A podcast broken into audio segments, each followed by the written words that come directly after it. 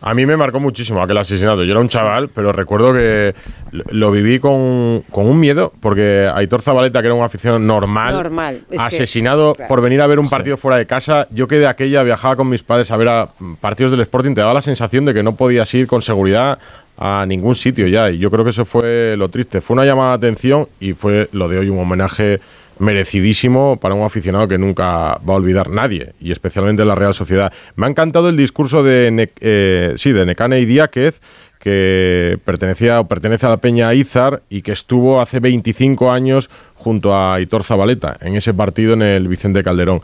Hola Necane, buenas noches. Hola, hola. Y tú hablabas de, de la obligación de, de, no olvidar y de, y de contar, aunque sea 25 años después, verdaderamente lo que sucedió antes de aquel partido. Sí, bueno, nosotros eh, lo vivimos en primera persona.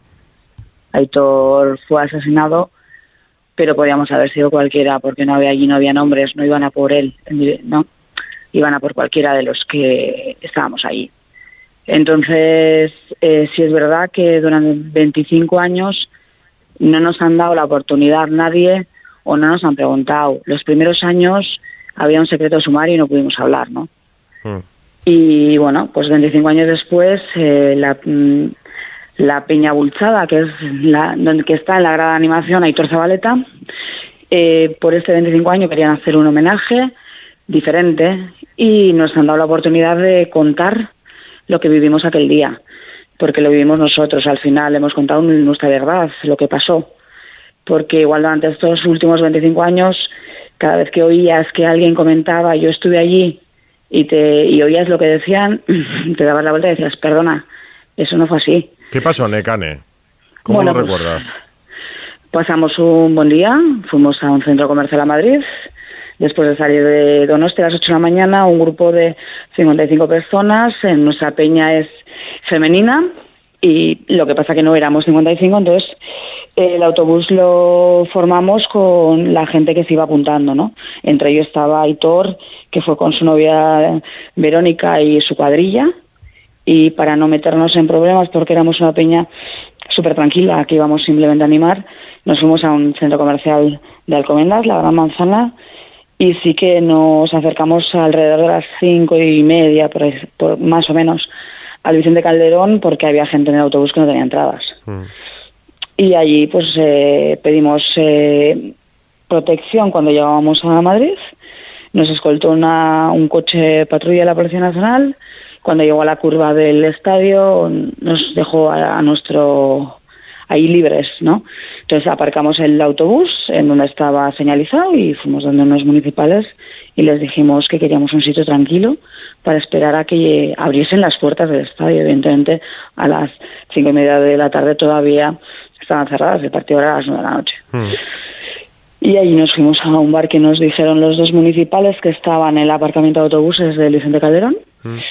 Y en un momento dado yo entré al baño, en un momento dado vino alguien nos dijo, venga, vámonos, que esto se está, se está liando aquí, que hay muy mal ambiente, o sea, algo raro y tal. Y ahí salimos hacia la Policía Nacional, que había dos furgonetas allí, y allí ellos mismos nos mandaron hacia la puerta de entrada, que era la, teníamos que dar toda la vuelta al estadio. Hmm. Entonces eh, ahí fuimos andando, eh, al final somos 55 personas, unos iban delante, otros detrás, yo me quedé la última por esperar a otra compañera y en un momento dado yo oigo un chirrido muy fuerte y de frente venían dos coches, bajan unas ocho personas y yo veo que el copiloto del primer coche baja con una navaja en la mano y salimos corriendo, evidentemente, porque ahí dices, ay madre, o sea, como me pillen, se terminó. Y ahí es un caos, hasta que, bueno, eh, entra la policía, detienen a más de uno, otros escapan, los coches desaparecen como por arte de magia y nos mandan al estadio, o sea, a la puerta de entrada.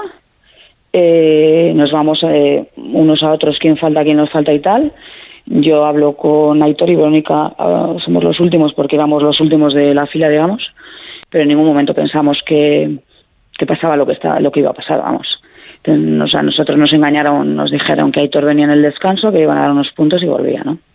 Entonces luego ya te vas enterando, pues a lo largo de partido, las informaciones, la gente con la radio. Yo voy al baño en el descanso y había señoras que oigo que están diciendo que se muere, que se muere. Perdón, ¿quién se muere? Chico de la Real que le han acuchillado, eh. Venga, que se va a morir si viene ahora. Y no, no, se muere. Están diciendo que está muy grave. Y ahí un poco te das cuenta de la realidad, ¿no? Nos da igual el partido, lo que queríamos era salir de allí, ir a ver a Hitor, a ver qué pasaba, qué no pasaba. Entonces ahí empieza un poco el caos. Nos tienen hasta alrededor de la una de la mañana después del partido.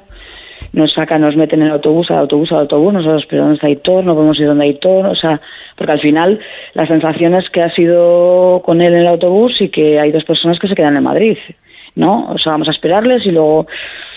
Y pues imagínense, el viaje de vuelta fue poco duro porque cada vez que sonaba la radio decían que empeoraba, empeoraba entonces al final yo, yo me acuerdo que en un momento dado yo llevaba auriculares, me levanté y le digo al chofer que apague la radio. Pues al final estábamos con la cuadra editor, entonces, eh, pues eh, imaginaros, eso era muy complicado de gestionar. Y a las tres, eh, cuando da la señal de las tres de la mañana, la última información es que Aitor acaba de fallecer. Entonces ya fue silencio absoluto, nos íbamos hablando con gestos para que no supieran y luego pues ya cuando llegamos a Donosti el autobús sigue porque hay gente que va a las afueras, a los pueblitos y tal, pues llegar a casa fue una odisea, ¿no? Yo me acuerdo que mi hija se iba a trabajar y yo solo le vi y fue el momento en el que le vi, me abracé, lloré, lloré, lloré y no tenía consuelo, claro. O sea, al final yo tenía 21 años. Yo iba a un partido de fútbol, a una fiesta. En septiembre había estado en Praga una semana y había sido una fiesta, ¿no? Y al final volvimos de Madrid con esa edad a poner una esquela. Eso es muy duro, muy, muy duro. ¿Tu, tu sensación, Necane, es que eh, iban a por lo que pillaran? Sí, sí, sí. ¿Pillaron a Aitor? Sí, sí. Y tuvimos la suerte, ¿no? Lo hemos comentado entre nosotros esos días, que habíamos salido del bar, porque imaginaros que si entran al bar, nos pillan a todos. O sea, no hay salida. Entonces, podemos haber caído muchos más. Sí, sí, iban a por, o sea, a por cualquiera que llevase algo de la Real o que fuera vasco. Eso, eso fue así. Eso no fue una trifulca de fútbol ni un calentón de, como se, se solía decir, de peñas ultras. Nosotros no éramos una peña ultra. De hecho, eh, no quisimos ir con la peña considerada ultra de la Real, que era la peña Mújica en ese momento, que teníamos muchos amigos, porque sabíamos que igual ellos tenían mm, movida y lo que no quería, lo que queríamos evitar era eso. Es que eso yo creo que es lo que nos impresionó a todos, ¿no? Que, no era un aficionado ultra, que recordamos la silueta que hemos visto hoy precisamente en el campo de la Real con ese, con ese gorro, con ese gorro alto. Y tú hoy, Necane, 25 años después, eh, ¿qué has sentido?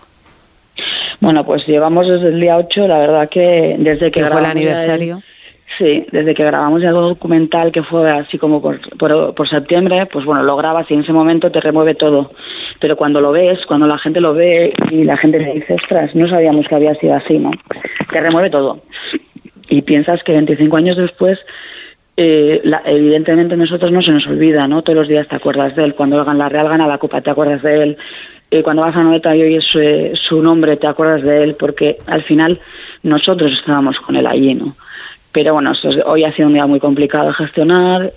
las emociones han sido muy bonitas porque 25 años después, eh, ver cómo estaba hoy Anoeta en el homenaje con gente que tiene menos de 25 años, que entiende eh, lo que es Aitor, el símbolo de Aitor, ¿no? el símbolo de aficionado, el, unir aficiones, culturas. Eso es lo, lo que realmente queremos que quede constancia. ¿no? Lo que nosotros nos pasó fue una salvajada. Entonces lo que queremos es que no se vuelva a repetir. Entonces, la sensación, pues bueno, hoy estamos muy tocados, muy remo no son muy removidas, te acuerdas de lo que pasó, de lo que viviste. Pero bueno. Eh, ¿Te acuerdas de sus asesinos, Necane?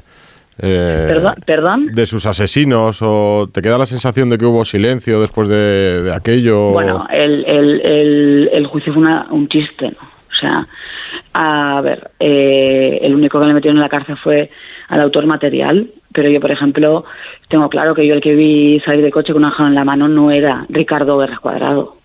Mm. Entonces, no fue uno el que nos atacó, fueron muchos.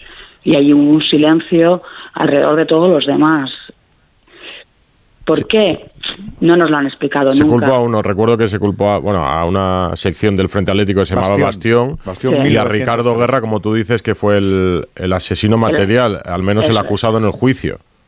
Sí, el, que empuñó la navaja y le metió el navajazo, pero los que estaban a su alrededor eh, increpando y que le ayudaron a, clavarle la navaja, aunque no sería, aunque sería simbólico lo de ayudarle, estaban allí. Los que nos atacaron no fue uno, no fue solo Ricardo Guerra el que nos atacó, nos atacaron mucha gente y eso salieron de rositas. ¿Por qué? Pues lo sabrán ellos yo creo que la conciencia no la tienen que tener tranquila. Nosotros fuimos a un juicio. yo creo que no tienen conciencia, Necan, esa gente. Ya, yo, yo también creo eso, pero bueno, en el juicio casi no sé si nos acusaba a nosotros de haber ido provocando. Y no, no fue así, o sea, nosotros no provocamos a nadie.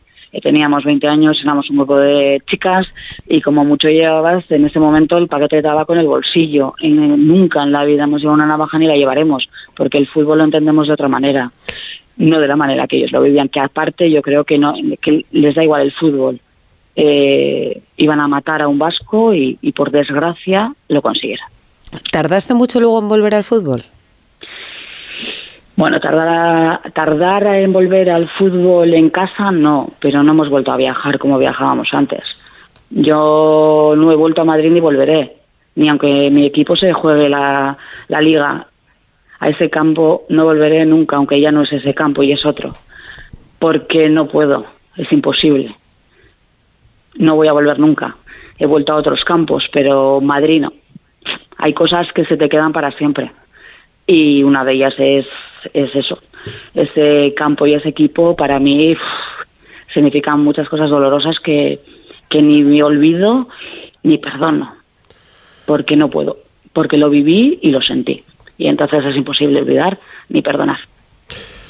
Necane, un abrazo fuerte. Muchísimas gracias.